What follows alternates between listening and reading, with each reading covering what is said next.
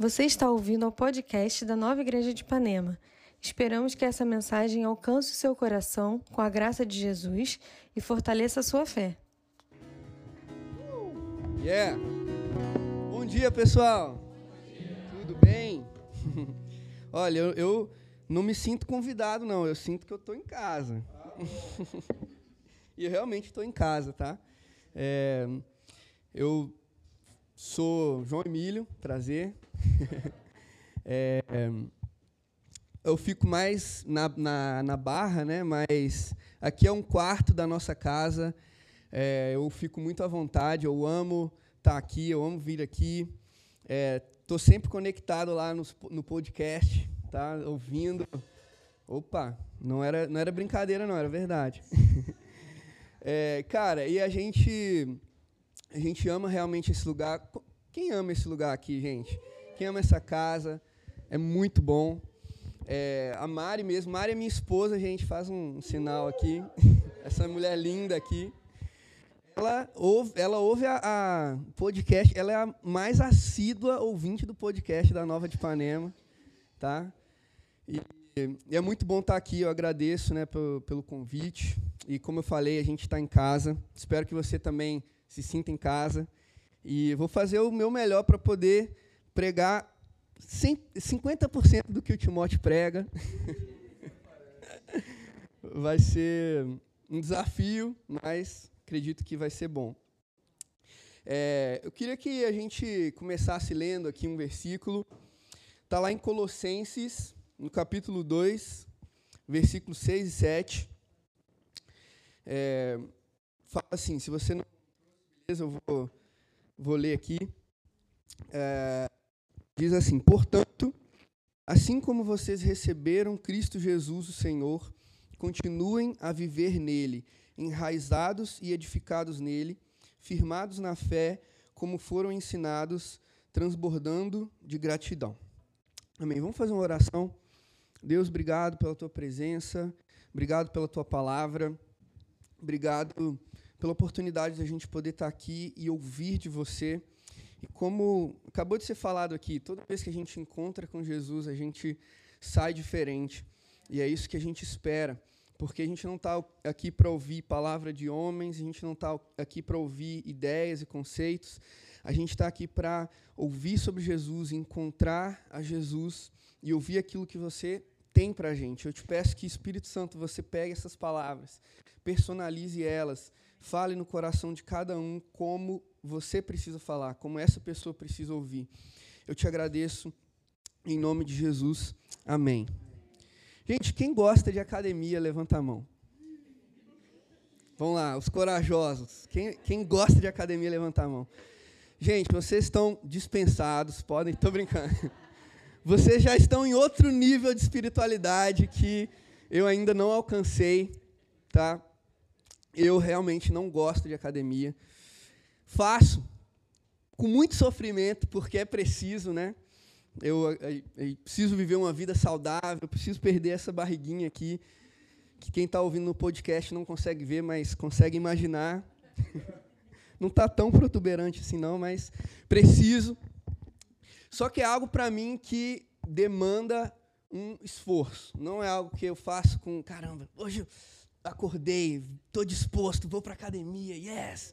Cara, é um negócio assim, tipo, vamos, hoje tem que ir, vai, não desiste não, continua. Quem mais é assim, gente, igual a mim? Amém. Vocês vão se uh, identificar mais comigo, né? Mas é, todo ano, na, lá a gente tem o, o, final do ano, a gente faz aquelas planos, né, aquelas listas. Né? Quem faz lista aqui? Eu faço alguns propósitos, né? E todo ano eu coloco, esse ano eu vou para academia. Esse ano eu vou começar a me exercitar, pelo menos aí comecei a fazer metas smart, né? Porque ah, aquelas metas que você consegue é, medir, né? Falei, então, pelo menos três vezes na semana, durante 50% das semanas, eu vou no, na academia e tal. E aí eu começo bem, pô, chega janeiro, eu tô bem, estou indo lá todo dia acordando. Aí um dia tá aquele, aquela nuvem assim, tá nublado, né, igual hoje assim, durante a semana, segunda-feira. Falei, ô Jesus, foi tão bom o culto ontem, né? Aleluia. Aí falar, ah, quer saber, hoje não vou não. Hoje vou deixar para lá. Aí segunda eu falei. Aí chega na quarta, pô, já não fui na segunda, né? Acho que vou na, na quarta eu vou falhar também. E aí quando vê, gente, já se passaram seis meses, não lembro mais nem o que é academia, esquece. Já era. E aí eu tenho que esperar chegar dezembro de novo para eu colocar na minha lista. Não, ano que vem eu vou voltar para academia e vai, vai ser muito bom. Eu, eu percebo que para mim, não sei para vocês, mas eu sou muito bom em começar as coisas. Eu sou excelente começador de coisas. Eu, eu fico em, em, empolgado e eu começo, não, eu vou começar, eu começo a ir na academia, ou eu começo a fazer um curso, eu começo a fazer alguma coisa, e eu sou super empolgado ali no início, mas muitas vezes eu não sou um bom terminador de coisas. não sou um bom continuador de coisas, né? Às vezes eu não consigo continuar, como é o exemplo da academia. E você conhece aquele ditado, né? O importante não é como você começa, o importante é como você termina. Alguém já ouviu esse ditado? Eu queria propor um outro ditado aqui para a gente. que o importante não é nem como você começa, nem como você termina. O importante é como você continua. Porque a forma como você continua vai determinar como você vai terminar. E como que você continua? Você tem que continuar como você começou. Da, da mesma forma que você começou, você tem que continuar. Lá no trabalho, onde eu estou agora, a gente tem um, jargão que eles falam o seguinte: é sempre o primeiro dia. É sempre o dia um. A ideia é que para você continuar avançando, para você continuar inovando, para você continuar crescendo, você precisa ter uma mentalidade de primeiro dia. Você precisa chegar no seu trabalho todo dia como se fosse o primeiro dia, com aquela empolgação, com aquela novidade, com aquela paixão pela visão, por aquilo que você está fazendo. E a partir do momento em que você deixa de ter essa mentalidade do primeiro dia, do dia um, e você começa a ter a mentalidade do dia 2, a mentalidade do dia 2 é aquela mentalidade enrijecida, é burocrática, é, ah, vou fazer isso porque me mandaram fazer e eu vou fazer, e ah, que saco, meu trabalho, não aguento mais. E a partir do momento que você chega nessa mentalidade onde não é mais o primeiro dia, a coisa começa a descer, começa a piorar. E aí você deixa de inovar, você deixa de crescer, e você deixa de avançar. O que eu queria dizer é que isso não se aplica somente para o mundo corporativo. Existe também essa mentalidade do dia um na nossa vida com Deus, na vida, na nossa vida espiritual. E é óbvio que a mentalidade do dia um espiritual, ela é diferente da mentalidade dia um corporativa. Talvez tenha algumas coisas que se encaixem, algumas coisas que façam sentido, mas é uma mentalidade diferente. Mas o, o princípio é o mesmo. O que eu quero te convidar, eu quero propor para a gente aqui, é que Deus quer que a gente viva com essa mentalidade de dia um, todo dia. Que a gente viva com essa mentalidade de, caramba, hoje é o primeiro dia que eu estou vivendo com Deus. E, e, é assim que a gente continua. E é assim que a gente deve continuar. Esse versículo ele fala isso. Assim como vocês receberam a Jesus, continuem a andar nele. Ou seja, continua, do, do mesmo jeito que você recebeu a Jesus, continua vivendo com ele todo dia, deve ser esse dia um. E aí, o que é esse dia um espiritual? Eu queria que a gente discutisse um pouco sobre isso. Talvez você não lembre exatamente qual foi o primeiro dia que você falou: Eu quero seguir a Jesus, eu quero é, que Jesus entre na minha vida, eu quero entregar a minha vida para Ele. Eu, pessoalmente, não lembro. Até estava conversando com a Mari, ela falou: é, Eu também não lembro um dia que eu decidi seguir a Jesus. Mas talvez você lembre, talvez você lembre de um momento da sua vida, de uma época da sua vida, onde você falou: Cara, É, eu acho que nessa época é onde eu consegui, onde eu comecei a, a realmente entregar e, e, e, me envolver mais com Jesus, me comprometer mais com Jesus. Mas eu lembro de algumas épocas da minha vida e eu lembro que era tudo, caramba, tudo novo. tudo era novidade, tudo era incrível. Eu lembro quando eu comecei, um desses momentos foi quando eu comecei a ouvir sobre a palavra da graça. Né? Eu, eu cresci na, na, na igreja e eu já estava com essa mentalidade, pô, enrijecida. Ah, eu sei tudo que está escrito lá na Bíblia, é, eu já sei, está tudo certinho. E de repente, parecia que alguém tinha reescrito a minha Bíblia. Eu estava dormindo, e aí, quando eu acordei, alguém tinha escrito outra Bíblia, porque novas verdades começaram a, a se a, acender ali. E eu lembro de, caramba, olhar maravilhado para aquilo e falar: meu Deus, eu nunca tinha visto isso antes. E tudo era novo, tudo era incrível, tudo era. Caramba! Estava isso aqui, eu não sabia, meu Deus! Talvez você lembre de momentos como esse, em outros momentos, e, e é com esse espírito que eu acredito que Jesus quer que a gente viva todos os nossos dias com Ele. A Bíblia fala que a gente deve receber o reino de Deus como uma criança. Então, o dia um espiritual é como uma criança que recebe alguma coisa. E como que uma criança recebe alguma coisa? Eu, eu vejo pelo menos três coisas. A primeira coisa é que a criança ela é dependente. Ela não chega assim e fala, ah, pai, ó, se você não me der isso, tudo bem, eu vou com o meu dinheiro mesmo e vou comprar lá. Alguém já viu uma criança falando isso? A criança ela depende do pai para receber aquilo. Em segundo lugar, a criança ela é crédula, ela acredita. Se você chegar para ela e falar, olha, quem te deu isso aqui foi o Papai Noel. Aí ela, nossa, Papai Noel, caramba. Ela não chega e fala, mas Papai Noel, a gente nem tem chaminé, como é que Papai Noel veio aqui e entregou as coisas? ela simplesmente acredita que você falou que é o Papai Noel que deu para ela, ela vai acreditar. Em terceiro lugar, ela tem um senso de maravilha. A criança ela é maravilhada. Você pode dar a coisa mais simples para ela, que ela vai falar: "Uau!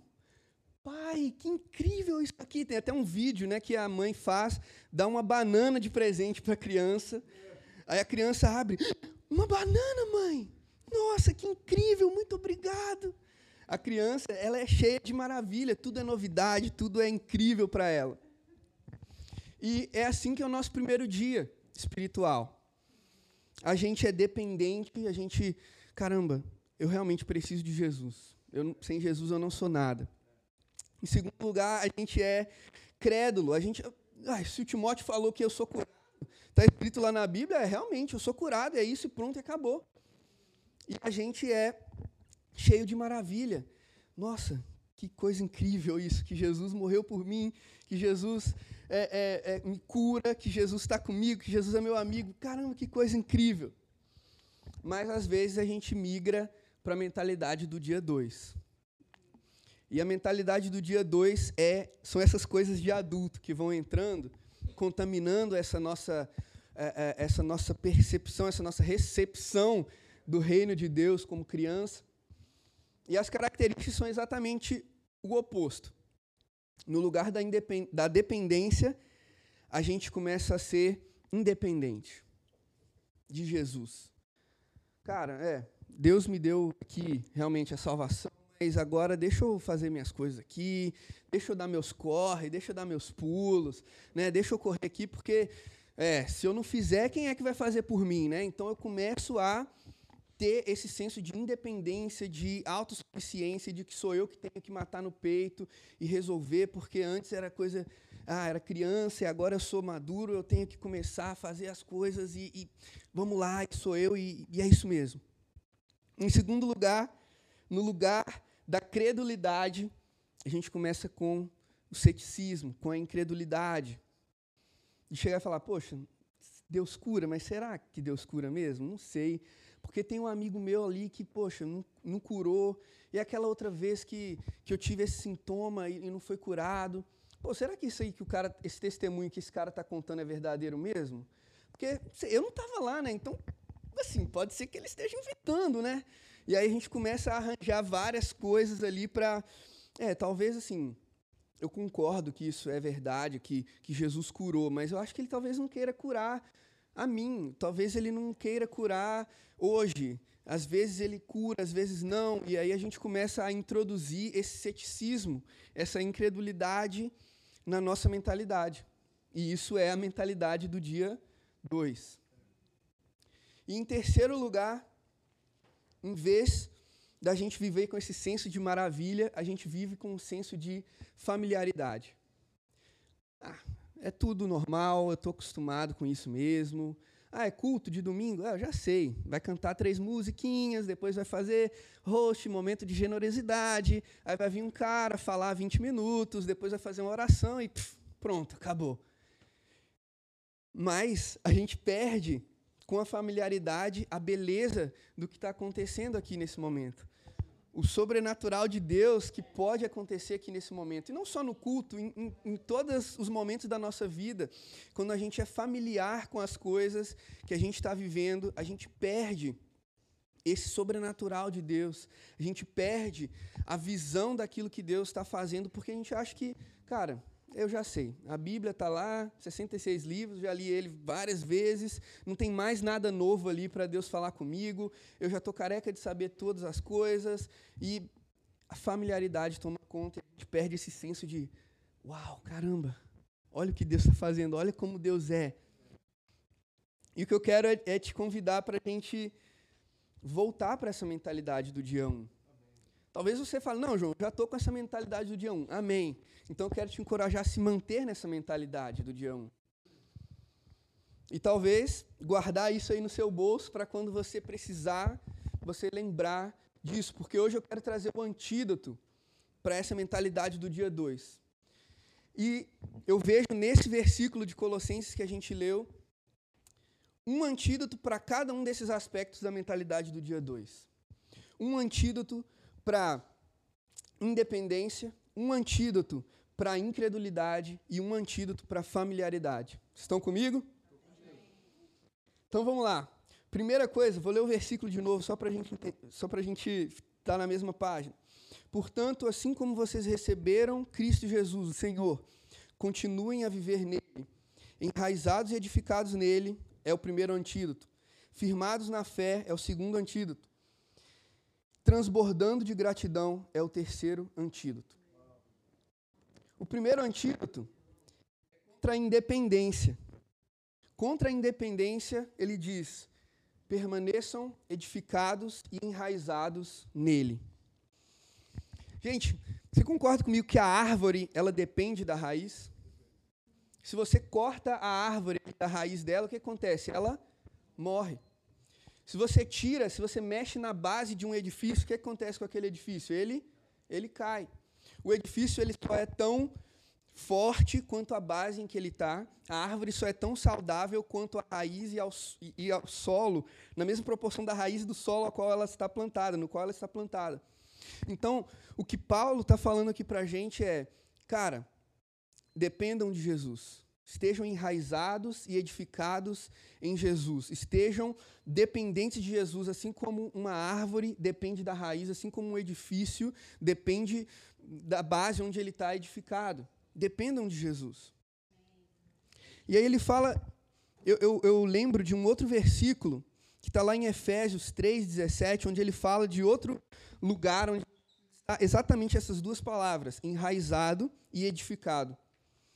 Efésios 3,17 fala assim: Para que Cristo habite no coração de vocês mediante a fé, e oro para que, estando arraigados e alicerçados em amor, vocês possam, juntamente com todos os santos, compreender a largura, o comprimento, a altura, a profundidade, e conhecer o amor de Cristo que excede todo o conhecimento, para que vocês sejam cheios de toda a plenitude de Deus.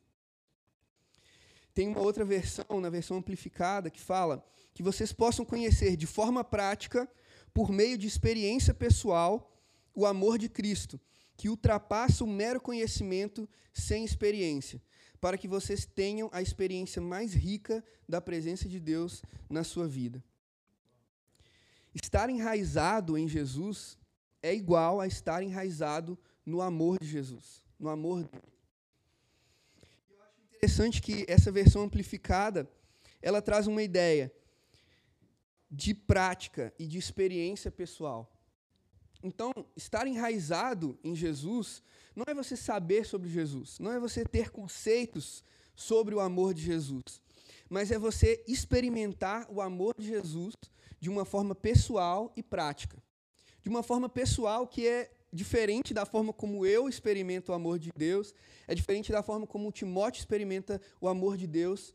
É uma forma que você tem que experimentar e conhecer o amor de Deus. Não só pelo mero conhecimento, não só porque eu falei aqui ou porque o Timóteo falou que Jesus te ama. Não. O que a Bíblia está falando é: você quer estar tá enraizado e edificado em Jesus, então conheça o amor dele por você de uma forma prática e personalizada. E, pra, e ele fala: para isso vocês vão ter uma experiência completa da presença de Deus. Então, esse ponto, ele fala sobre a prática da presença de Deus sobre você estar tá com o seu espírito conectado ao Espírito de Deus. Porque a maior necessidade do ser humano não é dinheiro, a maior necessidade do ser humano, isso aqui eu estou falando de mim mesmo, mas tem base né, para isso. É o amor, gente. A maior necessidade do ser humano é ser amado. Tanto que você vê pessoas que, cara, tem tudo. Ele tem dinheiro, ele tem todas as necessidades supridas, mas não tem amor, falta um afeto, falta alguma coisa fica faltando para aquela pessoa. E o maior, e eu vou além, né? A maior fonte de amor e a, a única fonte de amor que consegue suprir a necessidade, essa necessidade do ser humano, é o amor de Jesus. E quando você faz o seu espírito estar em conexão com o espírito de Deus, você está plugando o seu espírito direto nessa fonte de amor. E quando você vai recebendo esse amor, o seu espírito vai te lembrando, cara, é essa conexão aqui que é o que importa. É essa conexão aqui que realmente vai suprir a sua necessidade. Não é o trabalho, não é o dinheiro, não é o seu relacionamento, não é a sua família, é essa conexão aqui. Então, quando a gente pratica a presença de Deus, como? Cara, comunhão com Ele investindo tempo mesmo com Ele, orando, buscando a palavra, buscando ouvir a voz dEle, buscando estar na presença dEle, meditando ali, nesses momentos aqui de louvor, como a gente teve aqui, nesse, nessa manhã. E nesses momentos o seu espírito vai se conectando com o Espírito de Deus e ele vai te lembrando, cara, isso aqui é o que importa. É disso aqui que você depende. E praticar a presença dele mantém essa nossa percepção do quanto Ele nos ama. E isso nos leva de volta para essa mentalidade de dependência. Eu dependo de Deus. Eu preciso de Deus. E isso tira essa independência do dia 2 e faz a gente voltar para a mentalidade do dia 1. Um. Amém? Amém? Em segundo lugar, ele fala: firmados na fé como foram ensinados. E esse é o antídoto para a incredulidade firmados na fé, como foram ensinados. Eu acho interessante ele falar como foram ensinados. Então, tem uma questão de você ser ensinado, de você voltar nas bases, voltar como o, o foi falado aqui de, de, do curso ON, né, de você voltar ali nas bases, de você revisitar aquilo que a gente tem aprendido aqui todo domingo. Mas não é só isso, não para aqui. Porque a fé ela vem pelo ouvir, ela vem pelo ouvir, a gente sabe disso. Mas talvez você fale, João, eu estou careca de saber isso. Estou careca de saber que, que Jesus me ama, estou careca de saber sobre a graça, sobre a fé, eu já estou mil anos na igreja, eu já sei tudo isso. Mas aí eu te pergunto, e aí, você está careca de viver isso?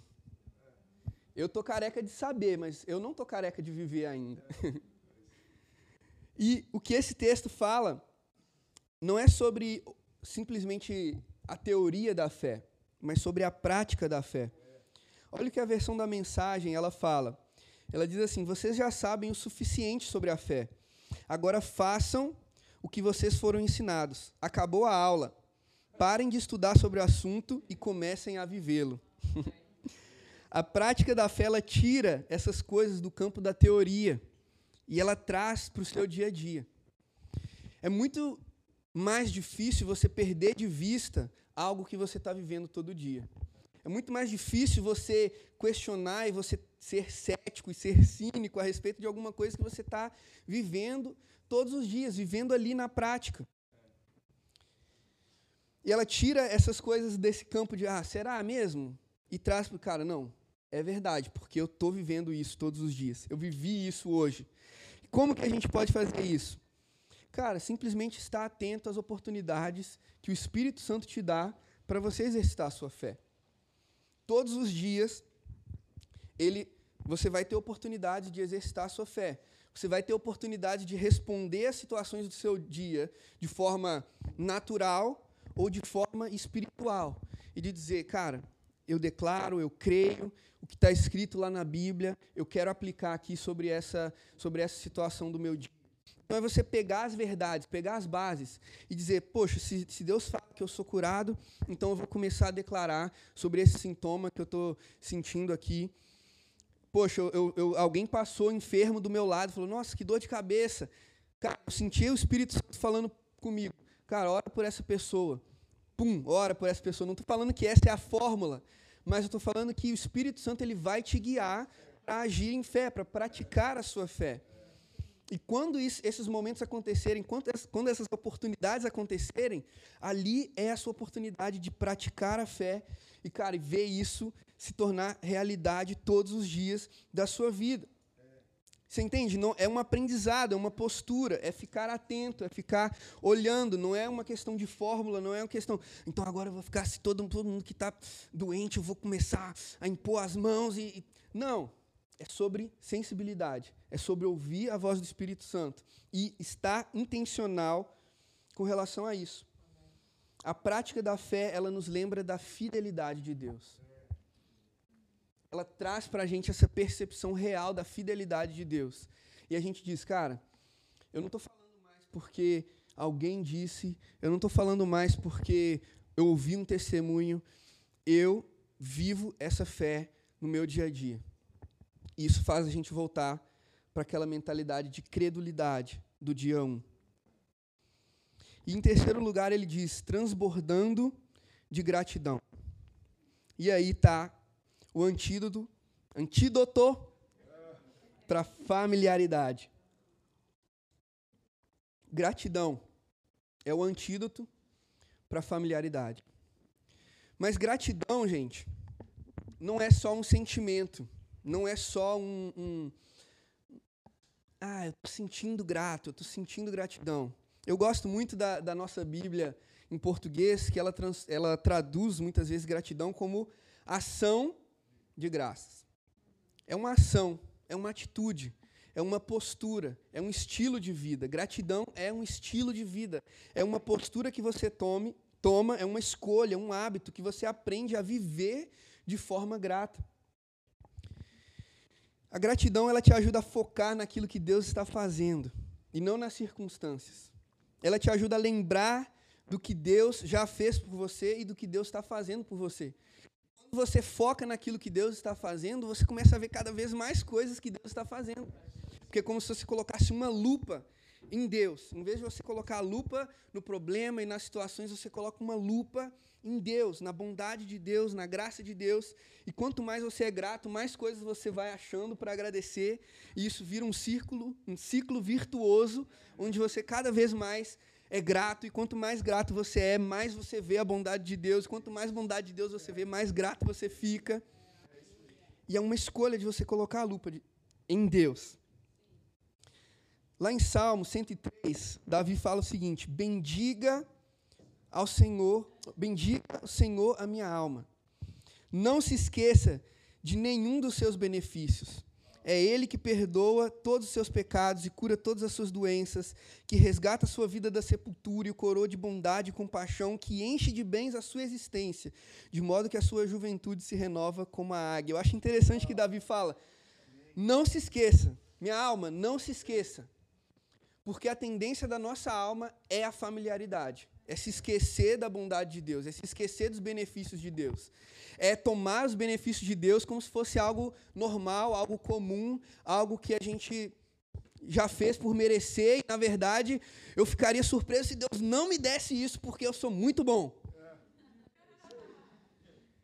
Mas a gratidão fala: não, eu não vou esquecer de nenhum dos benefícios de Deus. Eu vou ser intencional em me lembrar todos os dias dos benefícios de Deus. E eu vou ser intencional de lembrar que tudo isso que eu estou vivendo são benefícios de Deus. A gratidão ela te traz para um lugar, ela tira, te tira de um lugar de mérito e ela te leva para um lugar de humildade, onde você diz, cara, até isso que eu achava que era por causa da minha capacidade, na verdade é um benefício de Deus. Na verdade foi Deus que me deu. Deus, eu não merecia nada, mas muito obrigado porque você me deu isso. Te tira desse lugar de, caramba, é meu direito. Sim, é seu direito, mas por quê? Porque Jesus fez por merecer, e não porque você fez por merecer. A gratidão te leva para esse lugar. Então não se esqueça de nenhum dos benefícios de Deus. Seja intencional em se lembrar dos benefícios de Deus. E esse próprio salmo já traz alguns benefícios. Talvez você não se lembre de alguns benefícios. Ou talvez quando eu falo isso você já, já se lembra. Nossa, realmente, Deus fez isso por mim. Deus fez aquilo por mim, Deus tem feito isso na minha vida. Mas talvez você, como eu, às vezes tem dificuldade esquece dos benefícios de Deus.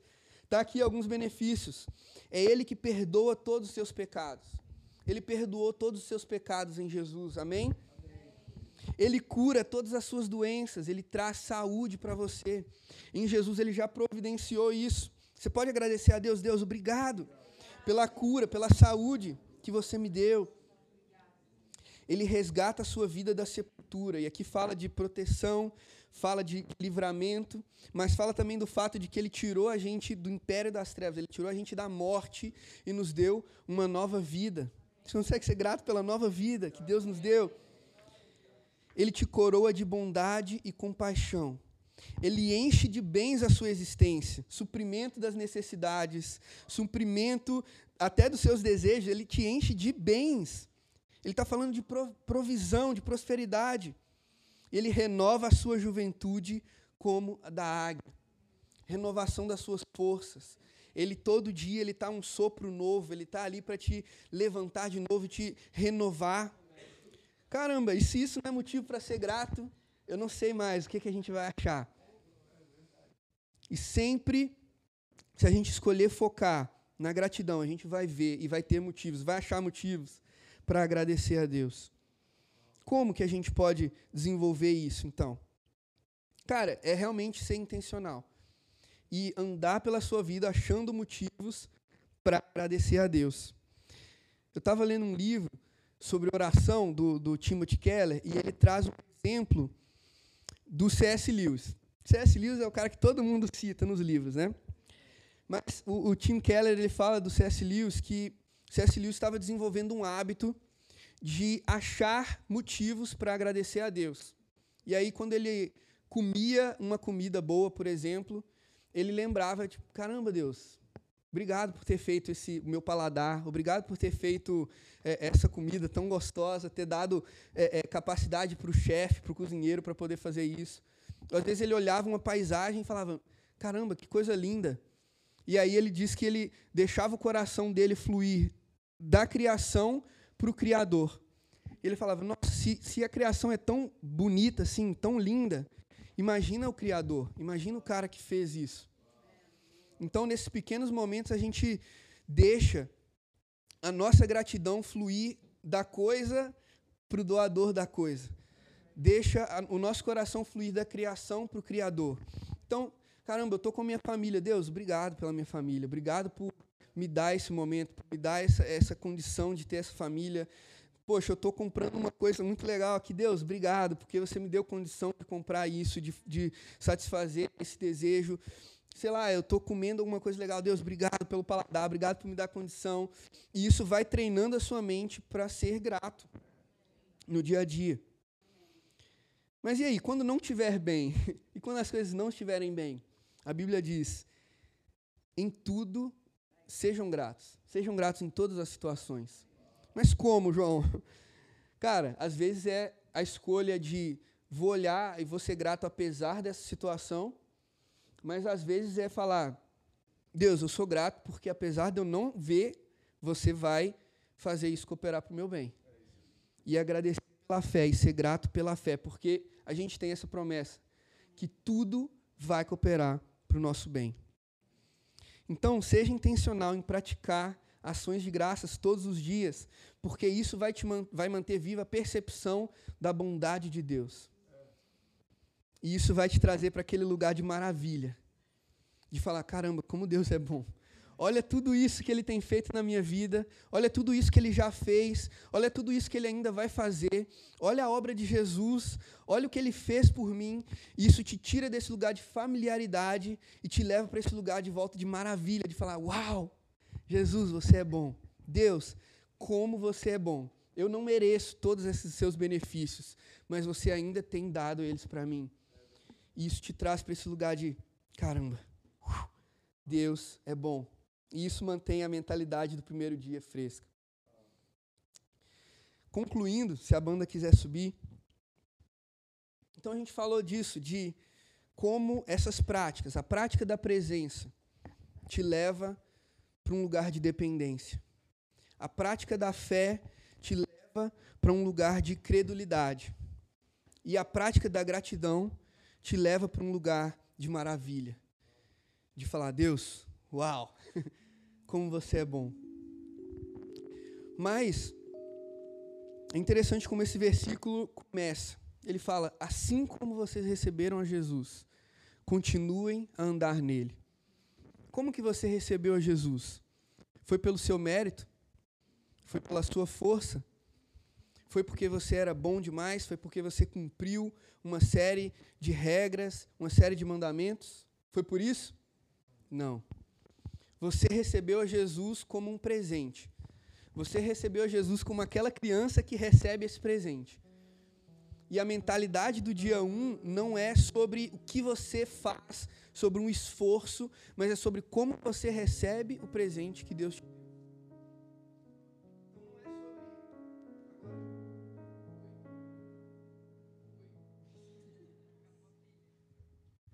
Não é agora sobre você ir para casa, arregaçar as mangas. E é isso, então o João falou. Então é isso. Passo um, três passos. Passo dois, passo três. Não. É uma parceria com o Espírito Santo. Você recebeu Jesus pela graça, por meio da fé. Você continua vivendo nele pela graça, por meio da fé. É o que ele te deu, é pela graça. E você recebe pela fé. Então esses três essas três práticas são práticas da fé. É uma decisão que você toma. Deus, eu quero decidir depender de você. Eu quero decidir praticar a minha fé. Eu quero decidir praticar a gratidão. Você toma essa decisão em fé. E aí você diz: Espírito Santo, eu não consigo sozinho. Me ajuda.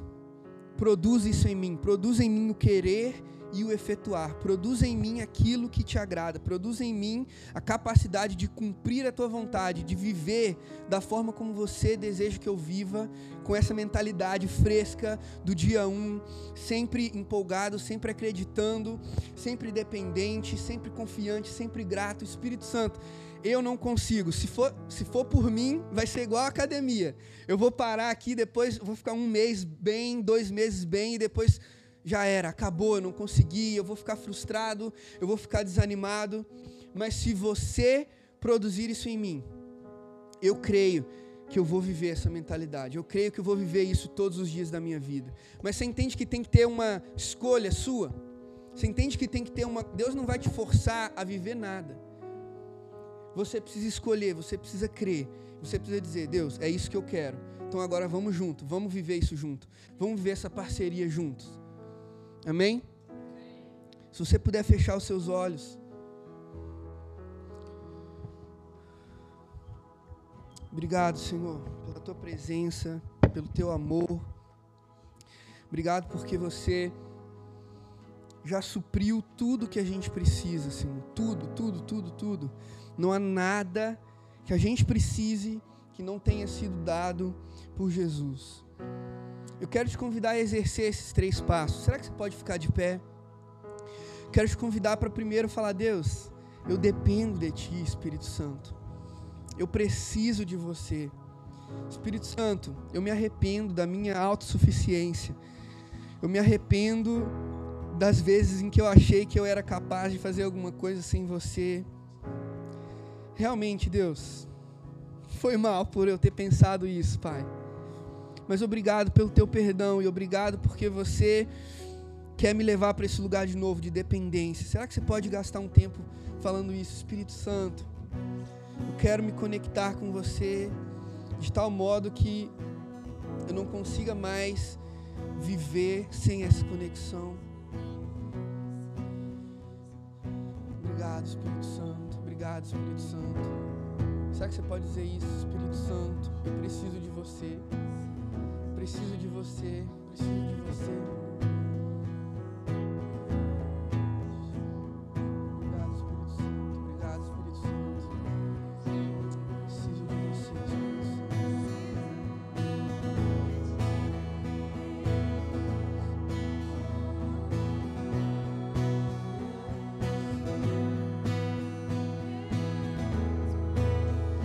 Será que desse lugar de dependência você consegue mover para esse lugar de prática da fé?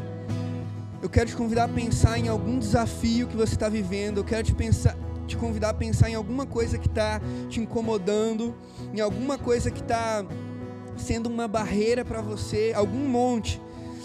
Jesus disse que se a gente confessasse, se a gente dissesse ao monte, ei, levanta e joga no mar, se a gente cresce isso aconteceria. Então, desse lugar de dependência, eu quero te convidar a começar a praticar a sua fé e a declarar: Deus, essa semana eu vejo esse desafio sendo é, é, é, solucionado. Eu quero declarar agora a vitória de Jesus sobre a minha vida. Será que você pode se mover para esse lugar? Começar a declarar. Eu não posso declarar isso por você. Só você pode declarar. Então levanta a sua mão, levanta a sua voz e declara com ousadia. Eu declaro a vitória de Jesus sobre essa situação. Eu declaro a vitória de Jesus sobre a doença. Eu declaro a vitória de Jesus sobre a escassez. Eu declaro a vitória de Jesus sobre a depressão. Eu estou vendo agora fardos caindo. Estou vendo pessoas sendo curadas agora pelo poder que é no nome de Jesus. Pratica agora a sua fé. Eu declaro restauração sobre o meu lar, restauração sobre a minha família. Eu declaro a conversão dos meus entes queridos. Quero te convidar para praticar a sua fé e começar a declarar isso. Declarar isso. E desse lugar, será que você pode se mover para gratidão? Será que você pode começar a agradecer a Deus porque Ele já respondeu a sua petição, Ele já respondeu aquilo que você está pedindo? Será que você pode se lembrar daquilo que Ele já fez? trazer à memória aquilo que te traz esperança e dizer: Deus, assim como você agiu no passado, você vai agir hoje e você continua agindo, e eu sou grato pelo que você fez e pelo que você vai fazer. Eu creio em você e eu te agradeço. Obrigado, Jesus. Obrigado, você é exaltado, você é glorificado. Eu te agradeço, eu te agradeço, eu te louvo. Você é bom, você é justo, você é santo, você é poderoso. Obrigado, Jesus. Obrigado, obrigado pela tua presença, pelo teu amor, pelo teu cuidado. Obrigado, Jesus, pela vitória, pela vitória que você já liberou na cruz, pela vitória que você conquistou. Muito obrigado, muito obrigado. Deixa a gratidão fluir, deixa a gratidão transbordar do seu coração em adoração e exaltação a Jesus. Nós te louvamos e te agradecemos, Pai, em nome de Jesus.